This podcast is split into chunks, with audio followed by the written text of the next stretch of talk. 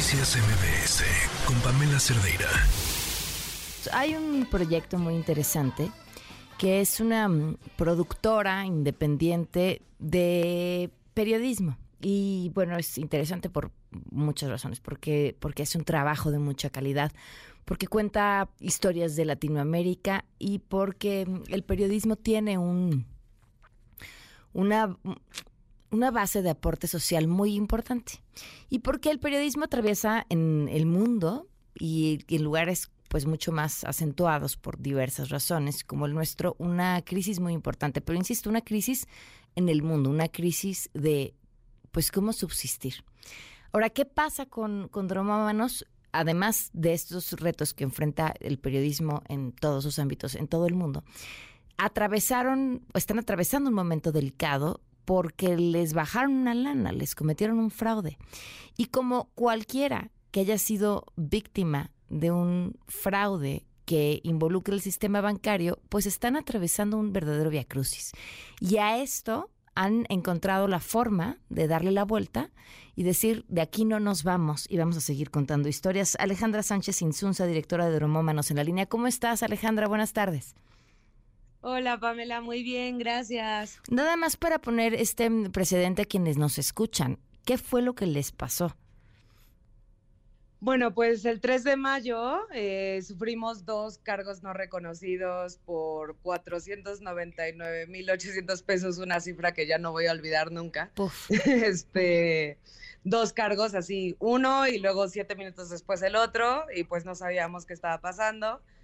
Y bueno, ahí empezó un via crucis de entrar al mundo del fraude y de qué hacer cuando tienes un fraude, ¿no? Porque realmente no es solo perder el dinero, es también que entras a un laberinto de burocracia, de abogados, de no saber quién te dice la verdad, de que todo el mundo está buscando como, o sea, no, todo el mundo te ofrece, sí, demandamos al banco y vamos a ganar y no sé qué. Y es muy confuso al principio pero bueno, justo lo que pensamos es, a ver, nos pasó este fraude que en ese momento ponía en riesgo nuestra operación de los próximos meses, pero por otro lado, pues no era tan grave en el sentido de que para el segundo semestre del año nos entraban nuevos nueva financiación.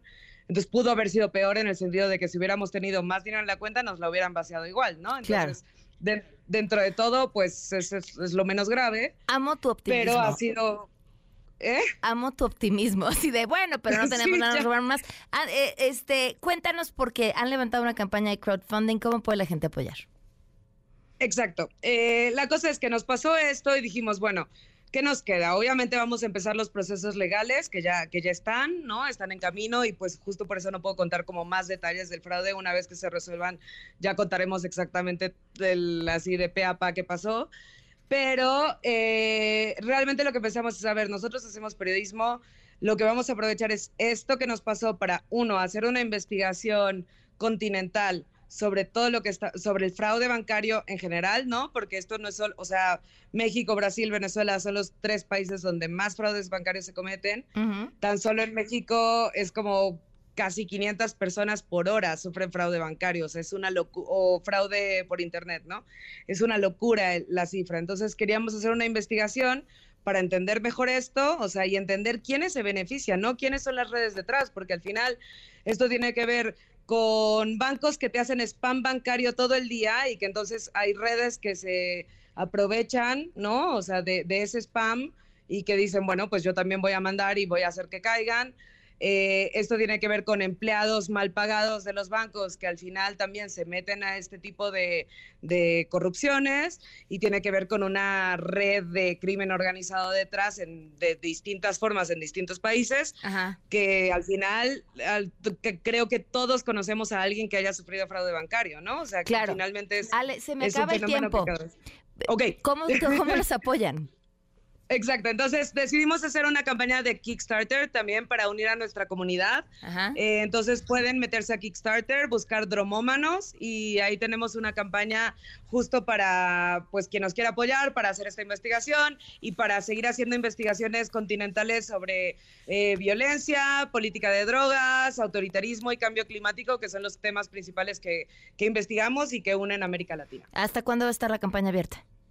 Hasta el viernes, así que estamos como en la fase crítica. Si nos pueden apoyarles, se los agradeceríamos un montón. Esto es apoyar al periodismo independiente, es ser parte de una comunidad que además a través del periodismo, pues buscamos la creatividad a través de eventos, de comunicación estratégica para otro tipo de causas, eh, de clases, ¿no? Ahorita estamos ofreciendo un montón de clases sobre podcast, documental, opinión y edición con, con gente de nuestro consejo editorial que son unos chingonzazos. Entonces también, pues si nos apoyan, pueden obtener todo eso. Perfecto, pues ya están. Muchísimas gracias, mucho éxito.